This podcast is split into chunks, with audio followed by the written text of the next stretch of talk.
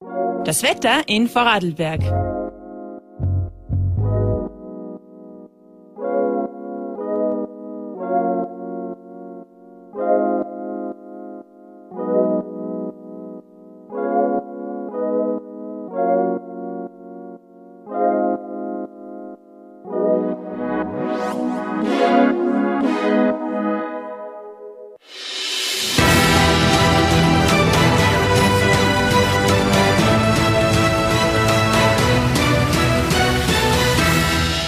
Vorarlberg Live. Heute mit Birgit Entner-Gerold.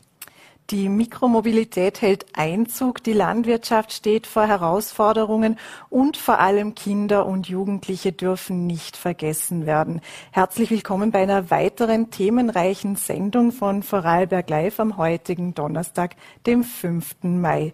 Und diese Sendung läutet auch das Ende einer 20-jährigen Ära ein. Kinder- und Jugendanwalt Michael Rauch legt kommende Woche sein Amt zurück und hat uns aber noch zuvor zum Abschiedsinterview getroffen.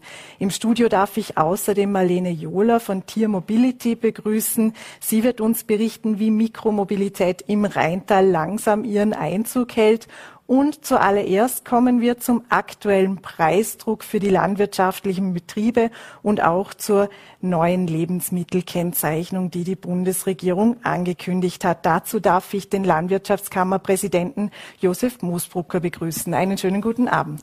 Schönen guten Abend. Herr Moosbrucker, die Bundesregierung hat, wie schon erwähnt, die verpflichtende ähm, Herkunftsbezeichnung bei verarbeiteten Lebensmitteln angekündigt. Dies gilt zum Beispiel für Produkte, in denen Fleisch, Milch oder Eier enthalten sind. Ist das genug, was angekündigt wurde? Es ist äh, das, was jetzt an Verordnungen vorgelegt wird, aus unserer Sicht ein längst überfälliger Schritt.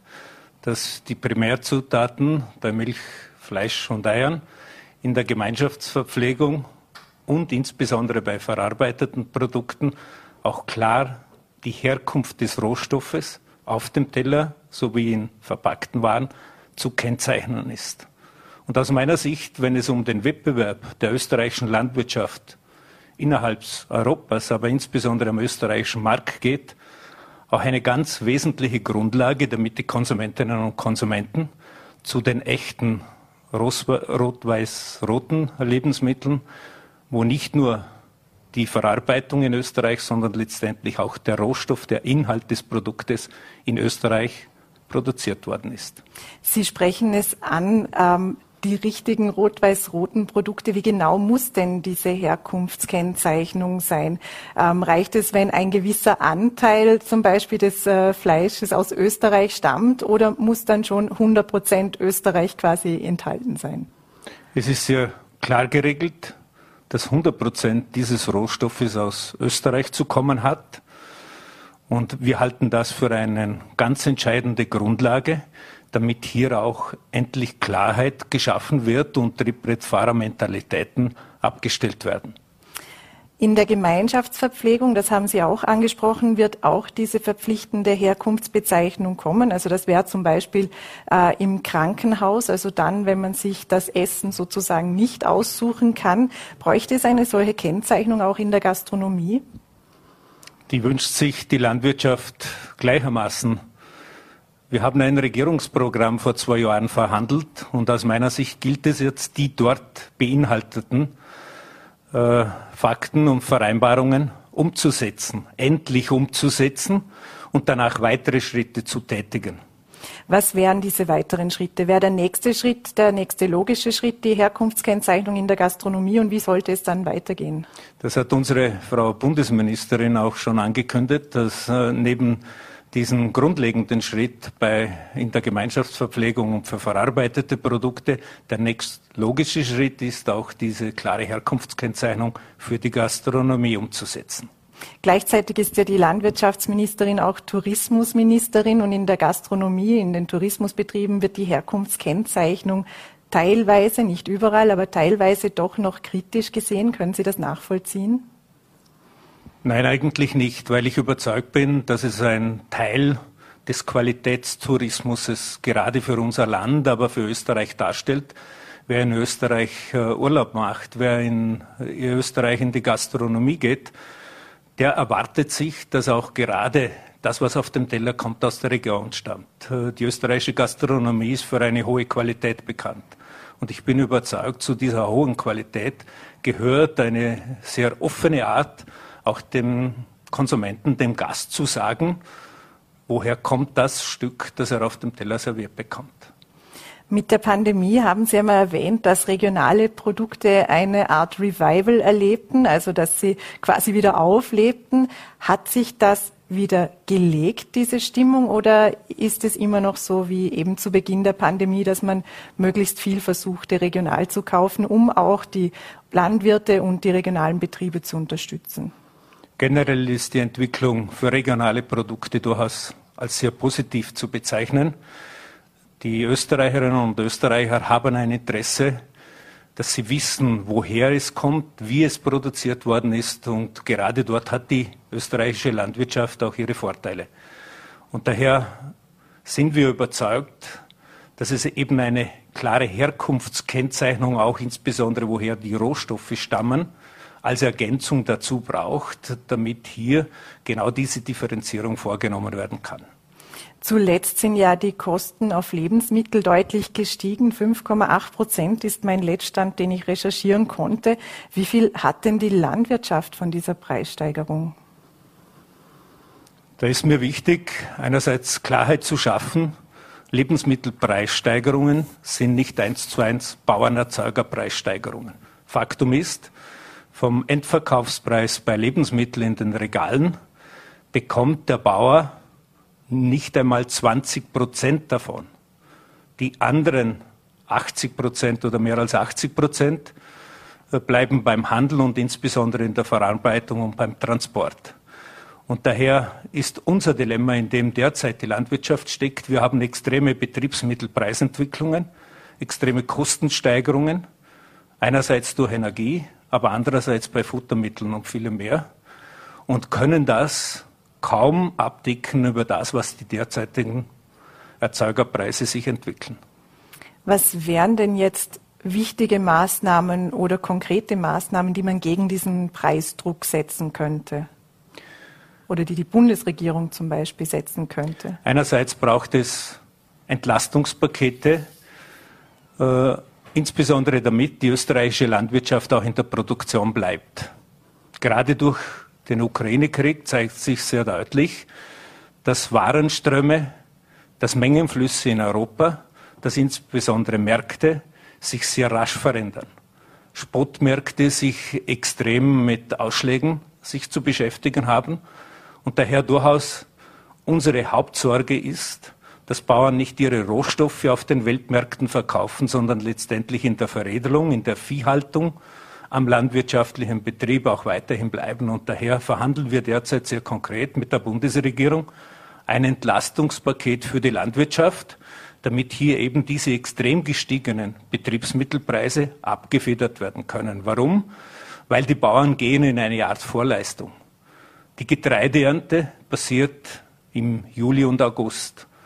Und der Landwirt muss jetzt die Düngerpreise, die Dünger einkaufen, die Felder bewirtschaften. Genauso ist es in der Viehhaltung.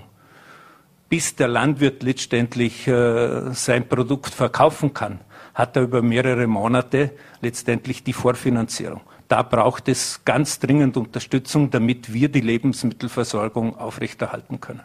Von welchem Umfang reden wir hier? Wie groß ist das Paket oder das, wie viel Geld ist denn steckt denn dahinter? Da reden wir von einem Paket äh, mit gut 100 Millionen Euro. Das klingt sehr viel.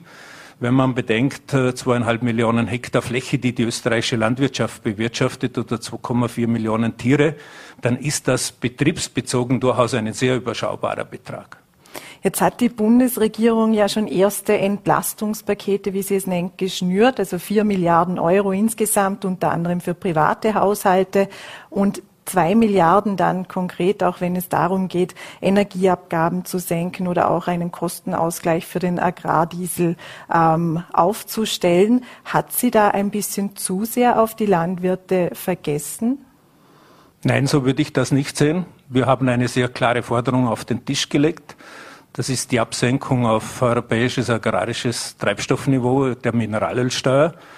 Äh, dem scheint in der Regierung insbesondere der Regierungspartner nicht nachkommen zu wollen. Und deshalb braucht es ein weiteres Paket, das ich definiert habe, um hier die Bauern zu entlasten. Ich glaube, wir dürfen durchaus sagen, dass in den letzten Jahren die Bundesregierung sehr bemüht war, auch die Landwirtschaft zu berücksichtigen, zu unterstützen und auch den Wert erkannt hat, was die österreichische Landwirtschaft bedeutet. Was erwarten Sie sich denn vom Handel? Man hört ja auch immer wieder, die Eigenmarken sind zum Beispiel ein großes Problem für die Bauern. Wo müsste der Handel vielleicht auch einlenken, um den Preisdruck auch oder ein bisschen Druck aus eben den Preisen rauszunehmen? Ich habe schon angedeutet, wenn der Anteil am Endverkaufspreis für die Bauern ständig sinkt, und der war vor Jahren noch deutlich über 20 Prozent und derzeit sind wir bei 17 Prozent Anteil, dann ist das eine Richtung und eine Entwicklung, die fatal ist. Von der österreichischen Landwirtschaft verlangt man ständig in der Produktion bei Umweltstandards höhere Anforderungen in der Produktion und das kann nicht zu billigeren Preisen gehen. Und das ist unser Dilemma. Das vernichtet Produktion in Österreich und insbesondere auch Wertschöpfung in den vor- und nachgelagerten Bereichen. Wenn Sie die höheren Standards ansprechen, es wird ja auch immer wieder über die Zukunft der Biolandwirtschaft diskutiert. Wie viel kann denn aus Ihrer Sicht am Ende Bio sein? Kann jeder Landwirt äh, auf Bio umstellen oder ist das eine Utopie? Das wird noch einige Zeit dauern.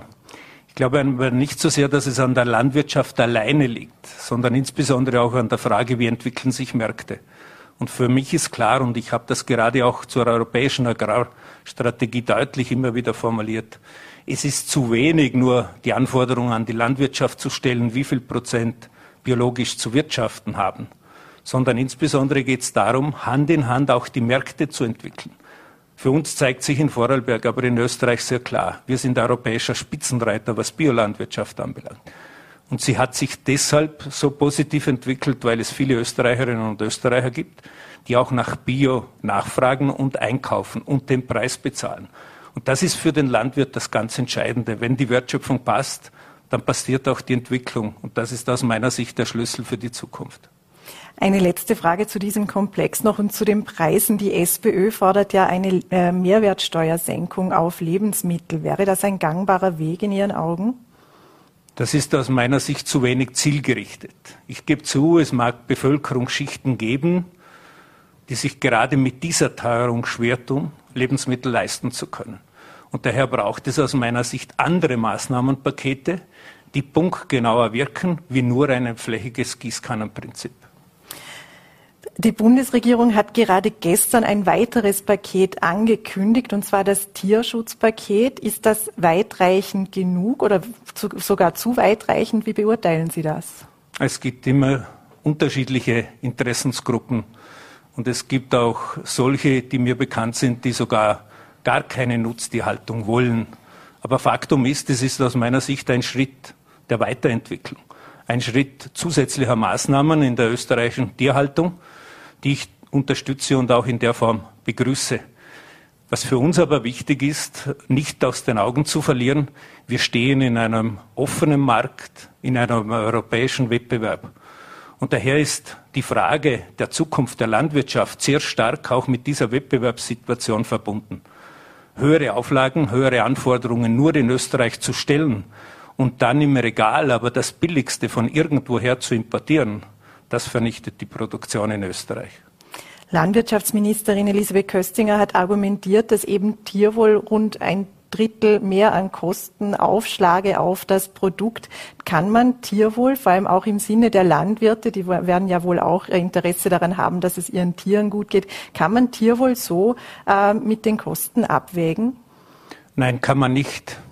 Aber Faktum ist, dass wenn die Arbeit mehr wird, der Aufwand größer, dann muss es auch beim Landwirt die Notwendigkeit geben, dass dieser Aufwand bezahlt wird. Wir haben eine Entwicklung in der Landwirtschaft, dass der Stundenlohn sehr überschaubar ist, die Arbeit zunimmt, aber der Ertrag abnimmt. Und das ist eine Entwicklung, die gerade für junge Landwirte den Mut verlieren lässt oder die Überzeugung, dass sie die landwirtschaftlichen Betriebe weiterführen. Das ist keine Zukunftsperspektive. Daher, wir stehen zu Tierwohl, wir haben ein Interesse. Und ich bin überzeugt, dem über, allerüberwiegendsten Teil der Landwirtschaft hat ein großes Interesse, dass es seinen Tieren gut geht.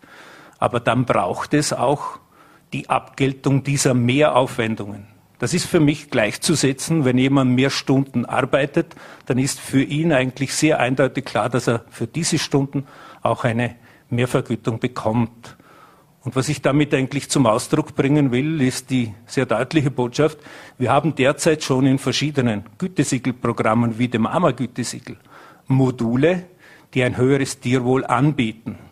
Aber Faktum ist, wir hören vom Markt und von den Produzenten, dass durch höhere Preise letztendlich der Absatz in Stocken gerät oder nicht in der Form gegeben ist wie das Angebot. Und was halt gar nicht geht für die Bäuerinnen und Bauern ist, höchste Standard zu erfüllen zum billigsten Preis. Das heißt, es sollte jetzt nicht zwingend, oder es kann der Markt im Grunde nicht regeln, weil noch zu viele zu den billigen Produkten greifen. Das heißt, ein, ein oder der einzige Ausweg wäre, zu noch mehr Förderungen zu greifen in diesem Bereich. Wir haben ein Tierwohlpaket in diesem Bereich geschnürt, das hier ein sehr deutliches Signal gibt und Anreize schafft, in diese Richtung auch weiterzumachen. Aber was für mich aus agrarpolitischer Sicht eigentlich der sehr klarste Weg wäre, wenn wir in Österreich Wünsche haben an die Landwirtschaft, dann reden wir darüber. Wir sind auch gerne bereit, mehr zu tun. Aber dann wäre für mich klar, im Regal ist nur das, was diesen Ansprüchen und Wünschen der Österreicherinnen und Österreicher und der Politik entspricht. Dann hätten wir Klarheit, dann hätten wir Gerechtigkeit, auch insbesondere für die Landwirtschaft. Sehen Sie das aktuelle Tierschutzpaket als Zwischenschritt? Es hat über Jahrzehnte immer weitere Entwicklungen gegeben und ich sehe das ähnlich wie bei Bio. Es ist nicht nur eine Frage, was leistet die Landwirtschaft, sondern insbesondere, was erwartet sich die Gesellschaft, was ist sie bereit dafür aufzuwenden und wie sieht es mit dem Wettbewerb innerhalb Österreichs und Europa aus. Wir haben einfach völlige Unterschiede und Faktum ist, wir spüren sehr stark, dass gerade in vielen Bereichen, wenn es um Verarbeitungswaren geht, der Preis nach wie vor im Vordergrund steht. Und die Abhängigkeiten, die jetzt auch wieder deutlich sichtbar werden durch den Ukraine-Krieg, das ist, glaube ich, ein zentrales Thema für die Zukunft. Wir haben noch viel zu wenig die Versorgungssicherheit im Auge, äh, das aus meiner Sicht ein äh, Schatz ist, den wir äh, mehr bewerten sollten. Wie sicher ist denn derzeit die Versorgungssicherheit? Also wie viel ist gewährleistet und wo ähm, könnte es kritisch werden? Ich traue mich durchaus zu sagen, aus jetziger Sicht ist die Lebensmittelversorgung äh, sehr gut äh, in Österreich, sind wir aufgestellt. Faktum ist, äh, man darf das aber, wenn man äh, durchaus schaut, welche Produktionssparten sind wir gut, dann ist das insbesondere der Brotgetreidebereich, die Viehwirtschaft, die Milchwirtschaft, die Fleischproduktion äh, im Eierbereich. Aber wenn es um pflanzliche Produkte geht, wird es durchaus regional betrachtet, deutlich kritischer österreichweit betrachtet, sind wir durchaus gut aufgestellt. Daher die Versorgung mit Grundnahrungsmitteln funktioniert. Wir müssen aber durchaus auch stärker darüber nachdenken, wieder mehr in Vorsorge, in Lagerhaltung zu investieren. Wir haben Abhängigkeiten entwickelt, dass in Europa der den Zuschlag bekommt, der am billigsten morgen liefert. Und wenn diese Kette nicht mehr funktioniert, dann ist das sehr, sehr schnell spürbar. Das heißt Lagerhaltung, Lagerbevorratung bei Getreide, Lagerbevorratung bei Lebensmitteln, das sind zentrale Zukunftsthemen, wo sich jetzt zeigt, wie bei Energie. Wenn man abhängig ist, dann kann das schnell kritisch werden. Wie sieht denn die Lagerhaltung derzeit aus? Also wo könnte ausgebaut werden, auch jetzt mit Blick hin auf Vorarlberg? Ja, das ist insbesondere der gesamte Lebensmittelbereich, so wie es für einen privaten Haushalt gilt, äh, Vorsorge zu treffen, äh, durchaus auch ein gewisses Lager an Sortimenten, das, was im Sommer vielleicht im Garten verfügbar ist, wieder einzumachen und damit haltbar zu machen, um in den Wintermonaten davon äh, zu haben. Äh, eine kluge Idee ist, braucht das aus meiner Sicht auch äh, stärker, äh, wenn es darum geht, in der Futtermittelversorgung bei Getreide, aber auch für Brotgetreidemehle und darüber hinaus eigentlich im gesamten Sortimentsbereich dieses Just-in-Time und Beliefern von heute auf morgen. Und wir sehen jetzt derzeit einfach, dass Getreide in Europa in gleicher Menge vorhanden ist, aber nicht weitergebracht werden kann durch diese Situation in den Häfen in der Ukraine äh, und damit eigentlich Situationen entstehen, dass Preise explodieren und damit auch äh, schwierig stemmbar sind. Als letzte Frage, für wen äh, ergeht daraus denn jetzt nun der Handlungsauftrag? Ist es die Landesregierung, die hier nun äh, etwas tun muss, dass auch wirklich mehr gelagert wird, oder ist die Bundesregierung, die da österreichweit dafür sorgen muss? Es ist mir etwas zu einfach, einfach zu sagen, das ist Land- oder Bundesaufgabe. Ich meine, es ist eine gemeinsame Aufgabe und Verantwortung. Die betrifft einerseits die öffentliche Hand, auch hier die Entwicklungen, äh, die Maßnahmen richtig zu setzen, auch insbesondere wenn es um Lenkungsmaßnahmen geht. Aber darüber hinaus braucht es sämtliche Partner im vor- und nachgelagerten Bereich, äh, vom Futtermittelhandel angefangen bis hin letztendlich auch zur Lebensmittelbewirtschaftung. Und das ist nicht eine Aufgabe von jemandem alleine, sondern das ist, glaube ich, eine gemeinsame Verantwortung. Herr Moosbrucker, ich danke Ihnen sehr herzlich für den Besuch im Studio und für das Gespräch. Herzlichen Dank. Ich danke für die Einladung. Und langsam halten die Elektroroller in Vorarlberg Einzug. Das ist das nächste Thema, denn nach Dornbirn bietet nun auch Bregenz ein entsprechendes Angebot an. Partner ist das Unternehmen Tier Mobility, was das Angebot bezweckt und wie es funktioniert und wohin es denn in den nächsten Monaten und Jahren geht, das wird uns nun Regionalmanagerin Marlene Johler verraten. Einen schönen guten Abend. Guten Abend. Frau Jola, ab heute können Ihre E-Scooter auch in Bregenz genutzt werden. In Dornbirn wurde das Angebot ja bereits im vergangenen Jahr ähm, ausgerollt. Jetzt zuerst die Frage, wie läuft denn das Angebot in Dornbirn? Wie gut wird es genutzt? Also in Dornbirn sind wir begeistert, wie gut das Angebot angenommen wird. Wir sehen, äh, dass wir relativ viele Nutzer haben, dass wir auch viele Nutzer haben, die dann viele Fahrten machen. Also sind im Durchschnitt hat bis jetzt jeder Nutzer sechs Fahrten auf einem Scooter zurückgelegt. Das ist im internationalen Vergleich sehr, sehr viel. Ähm, ja, wir freuen uns natürlich auch, dass wir da eine sehr gute Zusammenarbeit mit der Stadt Dornbirn pflegen und hoffen, dass wir das E-Scooter-Angebot nicht nur weiterführen, sondern auch ausbauen können in Zukunft. Von wie vielen Fahrten sprechen wir da insgesamt? Haben Sie noch weitere Zahlen, wie das, äh, wie das Angebot genutzt wird oder zum Zeitausmaß oder zu welchen Uhrzeiten werden denn die Roller am meisten genutzt? Also von den Uhrzeiten her sehen wir sehr klar, dass die Leute gern damit zur Arbeit fahren. Also wir sehen davon ungefähr 7.30 Uhr, um 8 Uhr sehen wir einen Peak, dann wieder zur Mittagszeit und dann wirklich sehr viele Fahrten haben wir natürlich auch dann nach der Arbeit, wenn ich jetzt nach der Arbeit in, zu einem Lokal fahre auf einen Drink, da ähm, haben wir dann auch sehr viele User. Und natürlich am Wochenende, wo auch das, der Mobilitätsbedarf noch höher ist als unter der Woche. Sechs Fahrten auf einen Scooter. Können Sie mir das noch ein bisschen näher erläutern? Sechs Fahrten pro Nutzer haben wir, ins, haben wir insgesamt gehabt, durchschnittlich.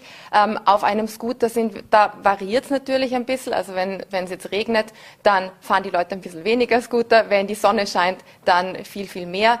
Ähm, in Dornbirn haben wir wirklich sehr, sehr gute äh, Userzahlen, muss man sagen. Also die, die Scooter werden sehr, sehr gut angenommen. Für welche Distanzen und für welche Dauer werden denn die Scooter am häufigsten genutzt? Im Durchschnitt sehen wir, dass eine Fahrt zwischen neun und zehn Minuten lang dauert. Ähm, von der Distanz her rechnen wir ungefähr mit, mit äh, zwei, drei Kilometern normalerweise. Und gibt es da Beschränkungen jetzt in Dornbirn, wo man fahren darf? Was sind da die Regelungen bei den E-Scootern?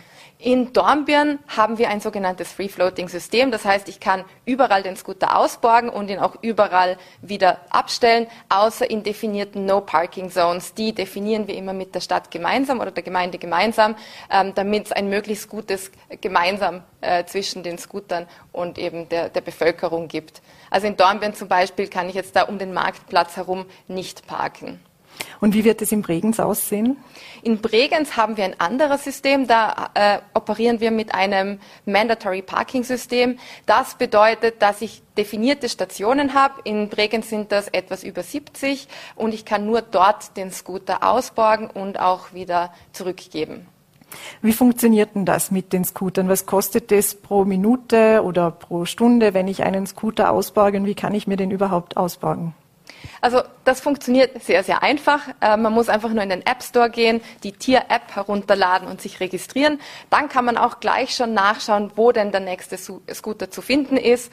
Ähm, geht dort einfach hin, scannt den QR-Code, der oben am Lenker angebracht ist und schon geht die Fahrt los. Dann fährt man einfach dorthin, wo man gern hin möchte, beziehungsweise im Bregenz sucht man sich die nächste Station und kann dort die Miete dann beenden. Es wird automatisch einfach abgebucht von der hinterlegten Zahlungsmethode.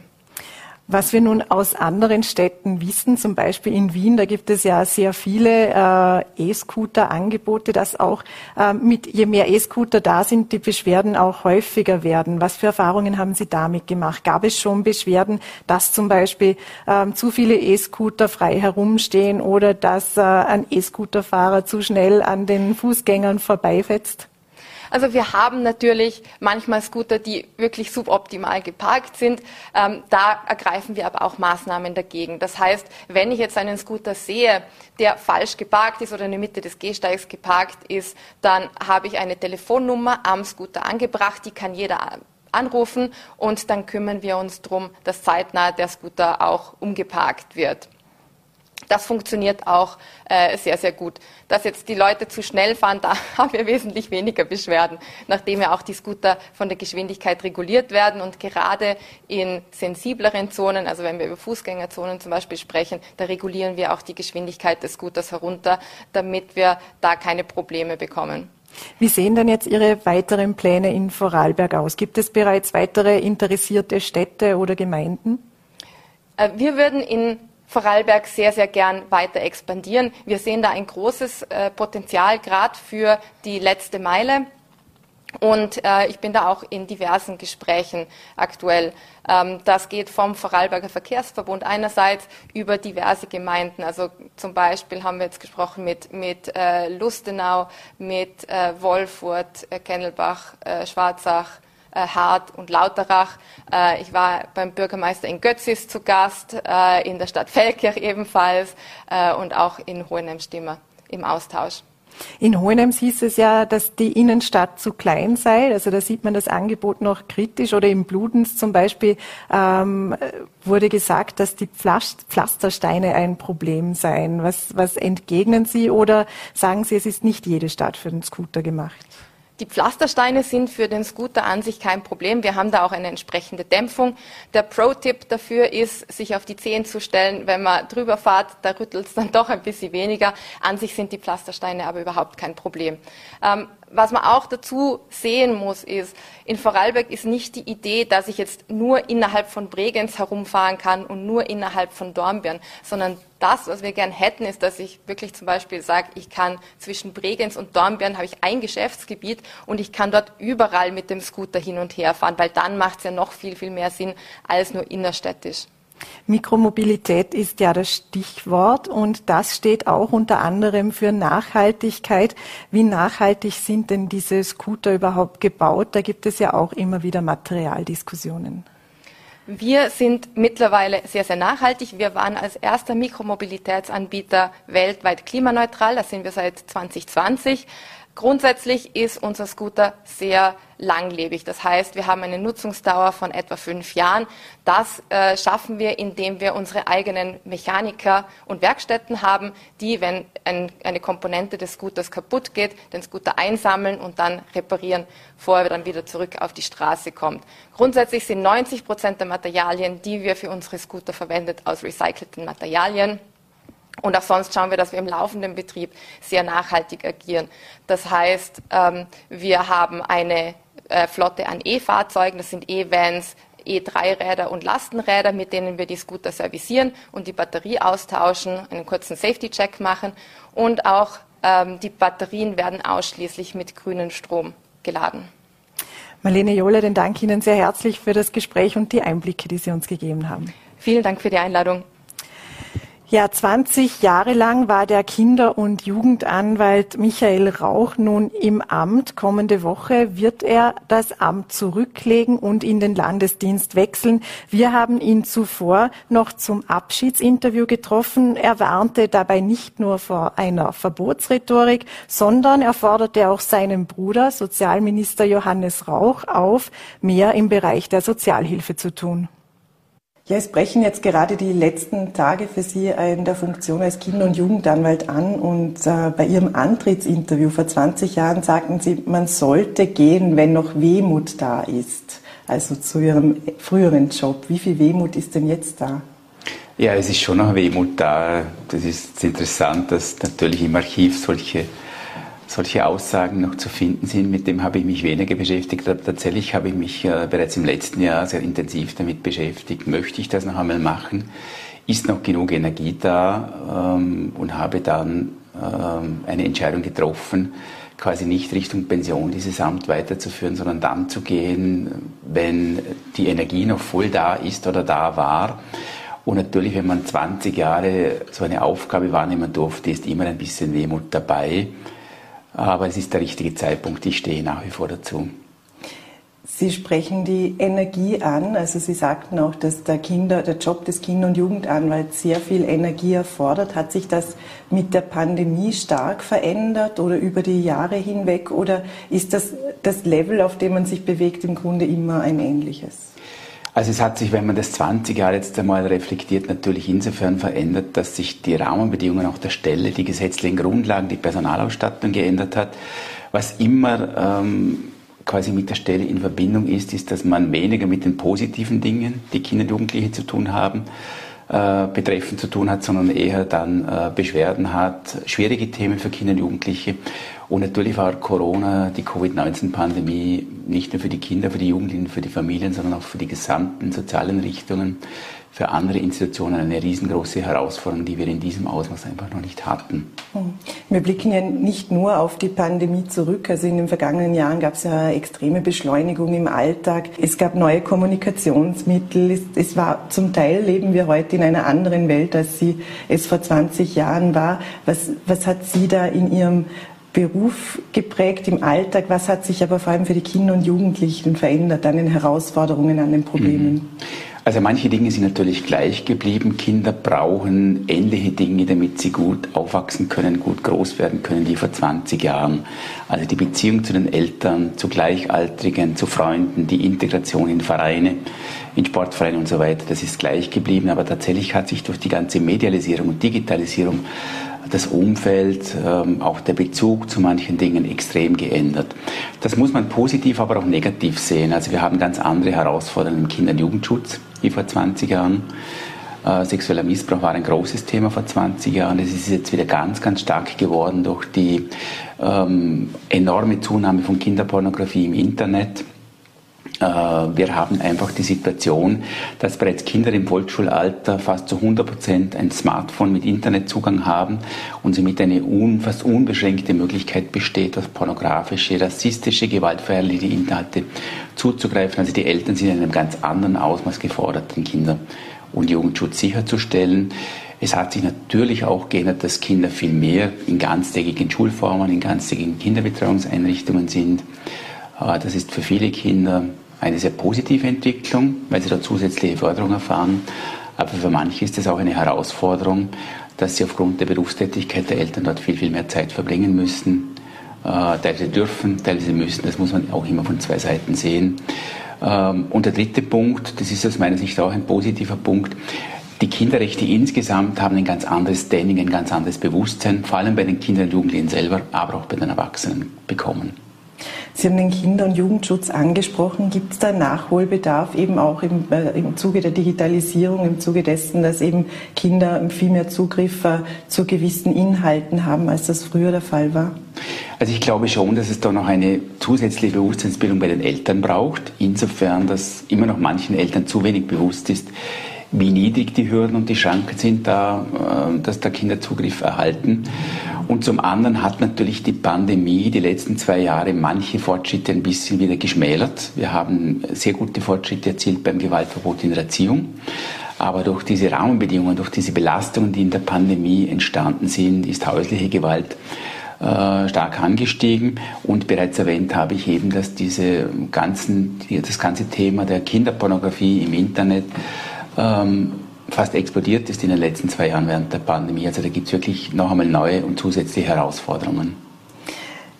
Ich habe ein bisschen im Archiv gegraben in der Vorbereitung und 2003 verkündete die Bundesregierung, dass Österreich bis 2010 das kinderfreundlichste Land der Welt werden soll. Wie weit sind wir jetzt denn davon entfernt? Also das hat immer zwei äh, Seiten, diese Medaille. Wenn man kinderfreundlich möchte, wenn man den chancenreichsten Lebensraum äh, erreichen möchte, äh, nicht nur in Österreich, sondern glaube ich sogar für ganz Europa, wenn man jetzt dieses Ziel von Vorarlberg hernimmt. Das sind aus meiner Sicht wichtige Zielmarken. Was mir in diesen Diskussionen immer ein Stück weit gefehlt haben, sind messbare Parameter. Was würde dann äh, sicherstellen, dass wir dieses Ziel auch erreicht haben? Ähm, das ist so die eine Kritik, ähm, wo es ein bisschen nur im politischen Marketing dann solche Dinge sich abspielen. Äh, und das andere ist, wir haben in der Vergangenheit dann zu wenig auch direkt mit den Kindern und Jugendlichen äh, diskutiert. Was wäre denn das, woran ihr merken würdet, das hat sich verbessert, das hat sich verändert. Das ist auch eine Kritik am momentanen Markenbildungsprozess der Marke Vorarlberg. Da sind die Kinder und Jugendlichen noch viel zu wenig präsent und einbezogen und es ist noch viel zu wenig mit ganz konkret messbaren Zielen hinterlegt was denn 2035 alles passiert sein sollte, damit wir wirklich eine kinderfreundliche, ähm, eine kinderfreundliche Region sind. Es war ja so, dass Sie schon vor zehn Jahren gesagt haben, dass der Blick der Kinder und Jugendliche eben auf ihre eigenen Bedürfnisse, auf die Maßnahmen, die gesetzt werden, ähm, noch fehlt. Und jetzt war, haben wir die Pandemie hinter uns. Wir haben gesehen, was die Pandemie teilweise auch angestellt hat äh, und dass eben die Bedürfnisse von Kindern und Jugendlichen teilweise nicht ernst genommen wurden. Ist das ein bohren in zu harten Brettern, dass man das auch hört, dass man Kinder und Jugendliche auch mehr in Entscheidungsfindungsprozesse mit einbezieht? Also man muss die letzten 20 Jahre auch die Fortschritte sehen. Mhm. Äh, das ist natürlich auch im Rechts, ähm, in Rechtsnormen abgebildet worden. Einer der wesentlichsten Fortschritte, um zuerst beim Positiven zu bleiben, war die Verabschiedung des Spiel- und Freiraumkonzepts 2009.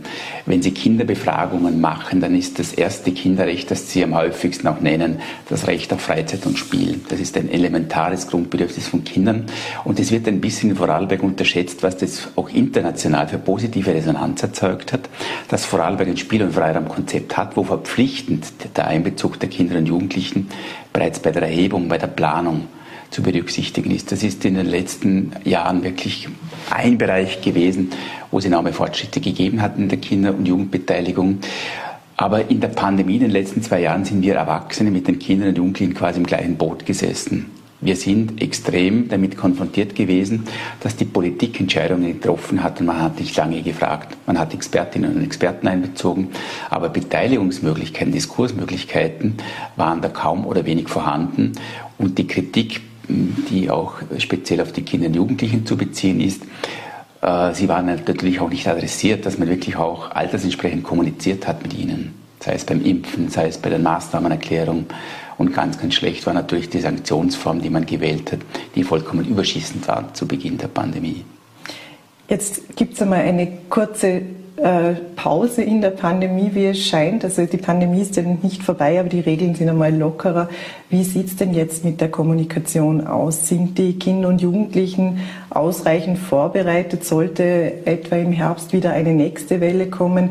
Wird jetzt ausreichend mit ihnen kommuniziert oder wird, äh, wird doch wieder ein wenig auf sie vergessen? Also wir hatten ja als Kinder- und Jugendanwaltschaft, ich durfte dabei sein in der letzten Woche einen Termin beim Bundesgesundheitsminister.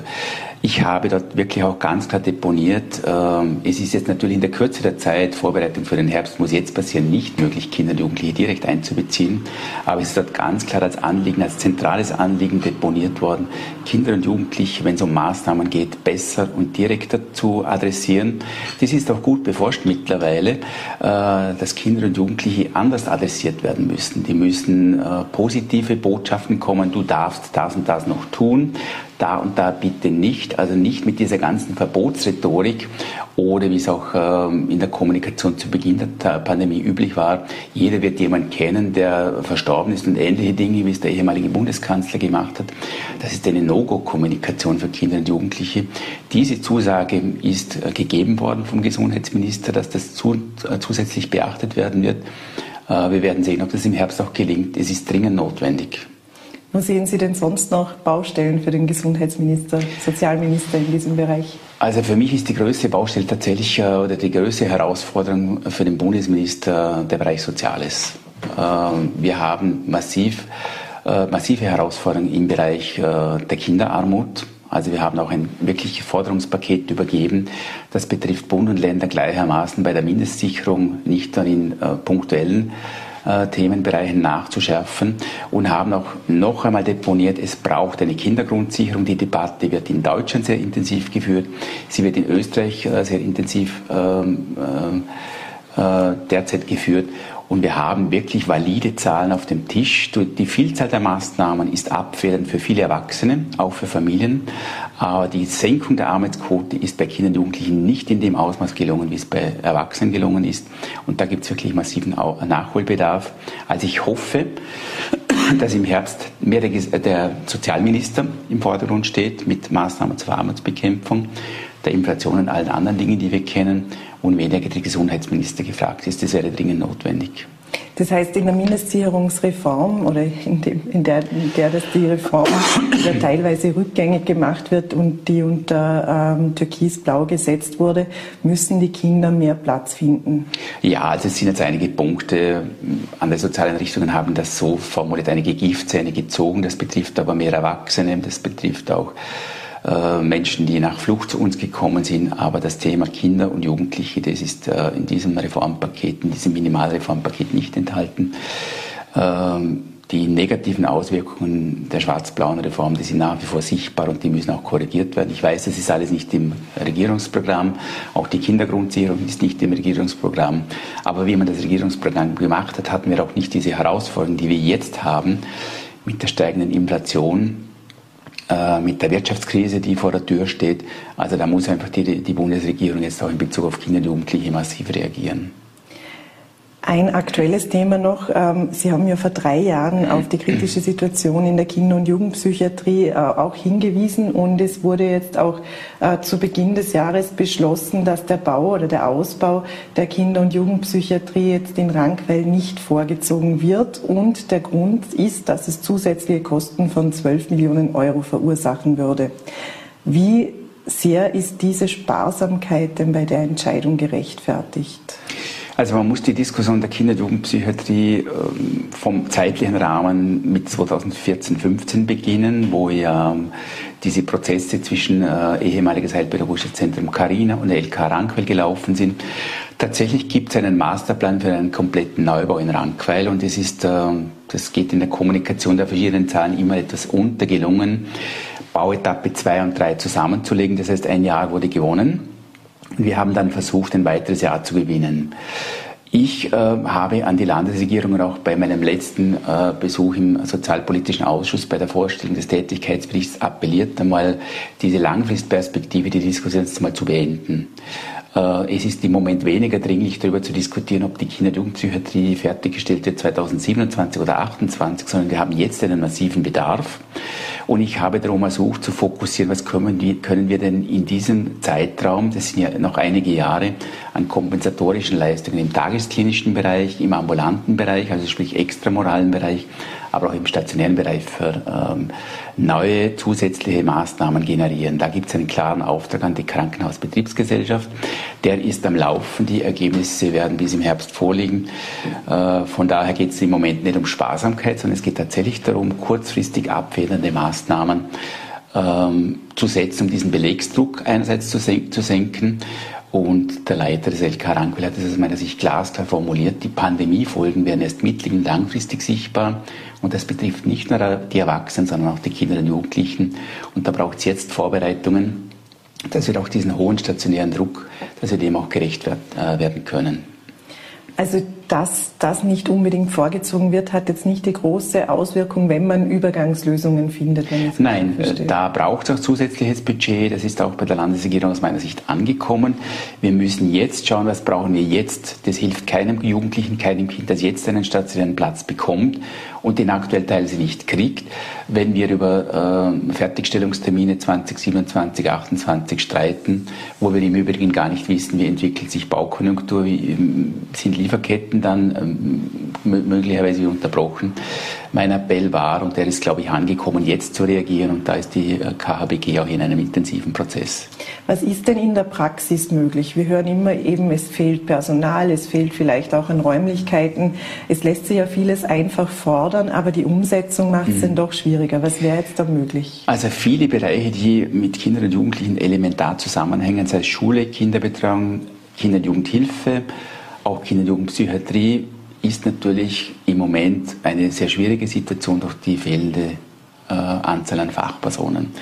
Das heißt, wir müssen hier mehrgleisig unterwegs sein. Wir müssen diese ganzen Themen der Bezahlung, der Arbeitszeitgestaltung, bei den jüngeren Arbeitnehmerinnen heißt das Work-Life-Balance. Das heißt, wie kann ich auch meinen Arbeitsalltag so gestalten, dass ich nicht ausbrenne in diesen Feldern? Da schauen die Jungen einfach besser drauf, möglicherweise besser, wie wir das gemacht haben. Das muss man respektieren und akzeptieren, aber man muss vor allem darauf reagieren und muss dort Maßnahmen setzen, dass da attraktive Rahmenbedingungen für die Arbeitszeiten sind. Und zum Zweiten muss man vor allem auch schauen, dass wir wieder in die Prävention einmal kommen. Das heißt, die, äh, die Pandemie hat uns auch deutlich gezeigt, was passiert, wenn wir äh, Mängel in der Prävention haben und gleichzeitig solche Ereignisse auftreten. Das betrifft nicht nur die psychische Gesundheit, das betrifft die körperliche Gesundheit. Denken Sie an die übergewichtige Kinder, Adipositasraten, Bewegungsmangel und die ganzen Themen. Also zwei Dinge im Personalbereich schauen, dass die, dass die Attraktivität dieser Funktionen gehoben wird, monetär und auch von den Arbeitsbedingungen und gleichzeitig die Maßnahmen in der Prävention setzen, in der Intervention zu schauen, was ist möglich und Sie haben recht, das gestehe ich ganz offen ein, es ist weniger ein budgetäres Problem aus meiner Sicht, als wie das wir die Anzahl an Köpfen haben, die diese Arbeit auch macht. Wenn wir jetzt noch einmal kurz zurückblicken, Sie haben eben vor 20 Jahren wieder zum Antrittsinterview zurückkommend erklärt, dass Sie davon überzeugt sind, dass Sie als Kinder- und Jugendanwalt etwas bewegen können. Was sagen Sie denn jetzt nach 20 Jahren? Wie viel konnten Sie denn jetzt in dieser Funktion bewegen und ähm, wobei hätten Sie denn auf mehr Gehör gehofft? Also wenn man nach 20 Jahren bilanziert, dann muss man auch gleichzeitig, äh, wenn man äh, über Erfolge spricht, sagen, mein Anspruch war, diese Erfolge im Netzwerk zu erreichen. Es ist mir immer klar gewesen, diese Stelle hat eine besondere Funktion aufgrund der Weisungsfreiheit, auch aufgrund dieser Vermittlungsfunktion, ein Stück weit auch der Beschwerdefunktion. Aber mein Zugang war immer, wir erreichen Verbesserungen für Kinder und Jugendliche, wenn wir im Netzwerk agieren. Das ist besonders gut gelungen aus meiner Sicht im Bereich des Kinderschutzes.